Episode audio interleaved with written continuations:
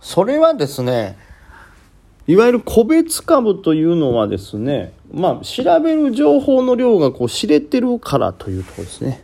まあ、これスムーズに前回から聞けてるかがわかんないんであれですけど、その、えー、アーモンドさんがですね、えー、個別銘柄はちょっと怖いからロット張れないと、下値リスクがない ETF のスイングで資産を増やせればなというのをおっしゃってたんですけどもね、まあ、それに対してですね、まあ、ちょっと ETF は逆に言うと、その、下値リスクがないというけど、ロットを多く張らなければならないということは結局リスクとしては一緒になってくるっていうのが一つと、えー、スイングということは長く持つわけですから、持ってる間突発的な何かリスクが起こった時に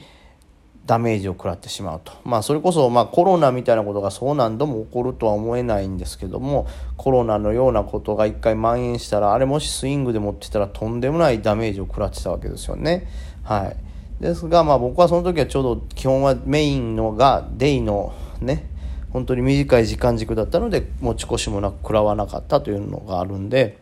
まあやっぱりそれにはそれ相応の、リスクはつきます。で、個別株は、まあ言うように個別株の中でも下値不安が少ないものっていうのも当然ありますし、銘柄によってロット数を調整すれば、うん、何もそんなに怖いもんではないかなと僕自身は思ってます。あと、その、例えば日経の指数にしてもそうですけど、まあどういった ETF をやられるかっていうのがちょっとわかんないのもあるんですけども、そういう例えば日経の ETF にしても僕は正直こんだけね金融緩和が進んでお金がジャブジャブであればまあ上がるだろうと。もっと早い段階に3万は余裕で超えてくるだろうと思ってたんですけど、まあ、予想もしっかり外れてですね、えー、今も2万9000円もうフラフラしておりますよね。まだ下行くんじゃないかという恐怖があるぐらいですから、まあ、そういうふうにこれって思ってるのとは違う動きを僕はましてるんですよねこれ。で個別に関しては僕は買う時っていうのは結構買う理由がはっきりしてるっていうのがあるわけですよ。例えば材料が出てるならその材料の期待値分上がるところをまあ早めに入れたら取る。でまあこの材料の期待値ってこれぐらいだからもう売ってしまおう。利確しようとかね。であとはそれの材料とともにどれぐらいその銘柄が注目度上がるかとかっていうのも見ておけば注目度が上がればそれに伴って上昇するからそれを狙うけどもえー、まあ、僕はデイトレの短い時間軸なんでバッと加熱感が出たら、えー、そこで利確しようみたいなんで結構そういうのがしっかり細かく見やすいというかそんな多くの情報を知らなくてもいいんですよね。例えば今言ったなら小型株に関してはその銘柄のニュースを知ればいいわけででその銘柄のニュースがまあ、どれぐらいの勢いあるのかなっていうのをなんとなくざっくり分かってたらいいわけですよね。で実際その場で細かく値段がチャートとか、えー、板を見たら動くわけですからあのー、言ったらめちゃくちゃ調べなくてももうその場ですぐ答えが出ると。まあアーモンさんがおっしゃるようにジャンピングキャッチ的に上に飛び込んで買ってしまうとそれだけリスクがね出ちゃうこともありますけどまあたとえそれだとしても僕よく言うのはその S 高前とかでもいけるって時に結構飛び込んでたんですよ。であれ大丈夫なんですか？みたいなことをね、え質問でいただきましたけどその自分のこのいわゆるツールの操作方法が早ければですねさっと逃げれるんですよね。まあ、板読みさえちゃんと覚えていけば結構早めにこう離脱することもできますからそういうふうに逆に軽くその場ですぐ判断して切るということをしてると逆にそれもリスクないのかなと思いますしあとはまあ個別銘柄でもそのいわゆる今後盛り上がりそうとか結構人気はあるけど今低迷はしてんのよなみたいなところを。拾っておけば下値リスクもないのかなと思ってね。僕はそう思いますね。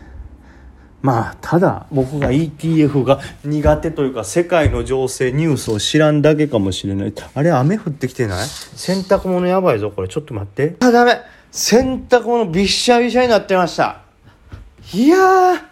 最悪や、もうせっかくハイターして干したのにさ、またこれ、洗い直しよ、これもうほんと困るね。わかりますか？これが言ったら長期ホールドするリスクですよ。え、こんな夕立なんか来ると僕はもう予想できてなかったですからね。はい。洗濯物、えー、ちょっと長時間、はい。長時間ロングしてしまったんですよね。ロングポジションベランダで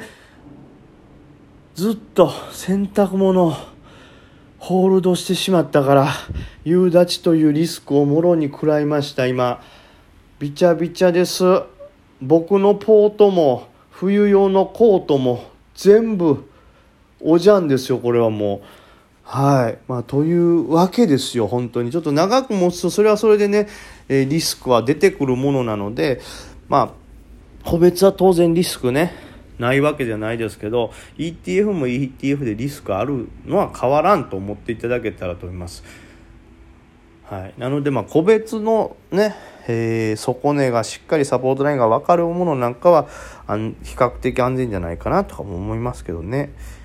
はい。じゃあ続いて匿名さんです。あ、これは質問じゃないですね。梅木さん、風邪気味なんですね。季節の変わり目で月曜くらいから寒いですと。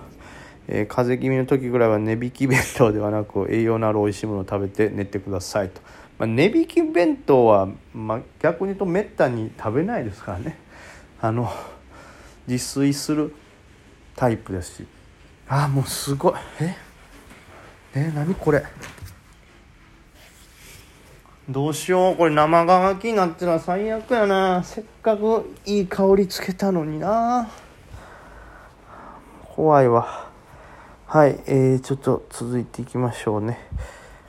えー、次、とった匿名さんね、あ、これ、昨日は、えー、時間軸についてのお返事ありがとうございました。梅木さんのおっしゃる通り、時間軸ではなく、時間帯についてご質問させていただきたかったですと、えー、9時から15時までの間、何パターンくらいの時間帯に分けてトレードしていますか？ということを聞きたいと。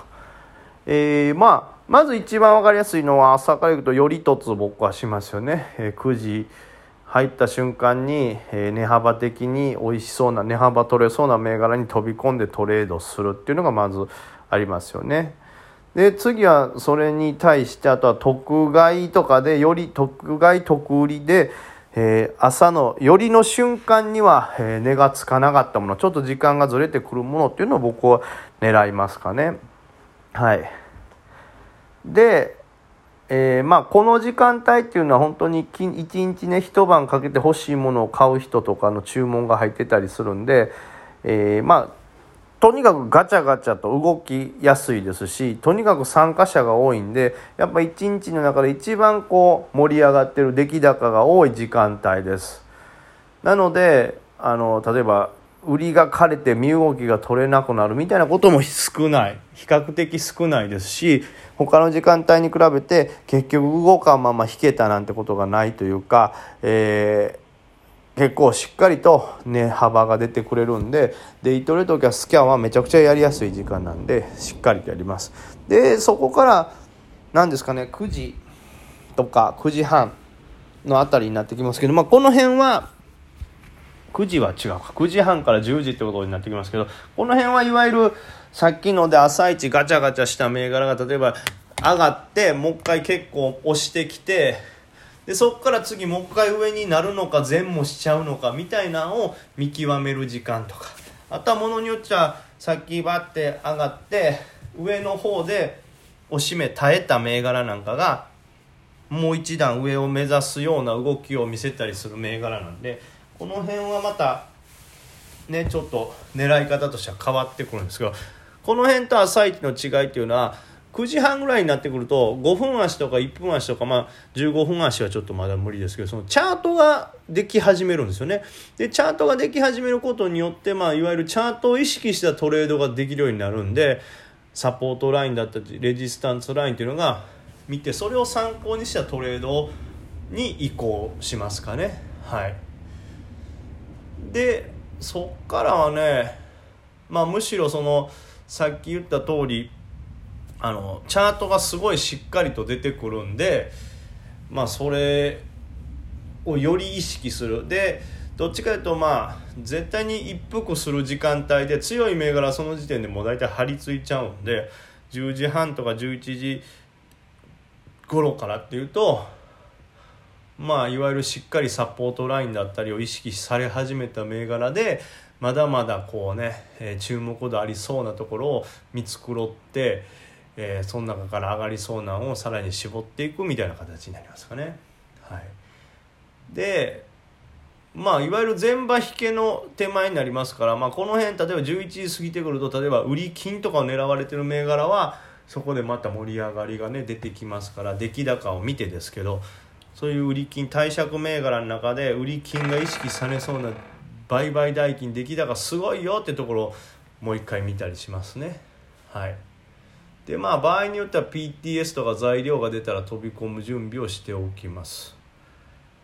えお昼の間ね。で昼過ぎると今度は、えーとまあ、昼よりもやっぱり朝よりほどではないですけどちょっとガチャつくんでその一瞬のこの上下をスキャで抜くっていうこともありますしあとはお昼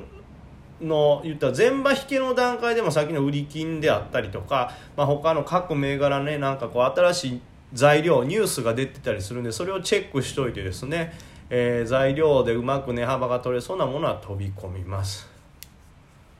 で今度はそれ終わって1時から2時ってなるとだんだんこう閑散としてくる時間なんですよね。ちょっと一服というか。だかその辺りの時間は何て言うんでしょうね。えー、まあいわゆるスイングの銘柄のちょっと押してるところを拾ったりとか。まあこれ10時朝の10時とか10時半ぐらいもそうですけどちょっとそういう隙間の時間帯はスイングの下落してるところを拾ったりするようなことをしたり。あとはその隙間の時間帯、まあ、10時とかもそうですけど、まあ、1時から2時とかっていうのも結構ねニュース開示情報が出たりするんで、まあ、そういうのをチェックして出た瞬間に飛び込むみたいな感じですかね。であとはまあ引け前ですから引け前引け前で翌日に向けてね、えー、ちょっと上がっていきそうなんで持ち越せんのがあったら拾いますし逆に下落しててここまで安くてしかも下値しっかりしてんなっていうのを拾うとか逆に下値下値しっかりしてなくて大幅から来たものを美味しそうなら拾うみたいな。そのぐらいですかね。ちょっと何パターンか分かんないですけど。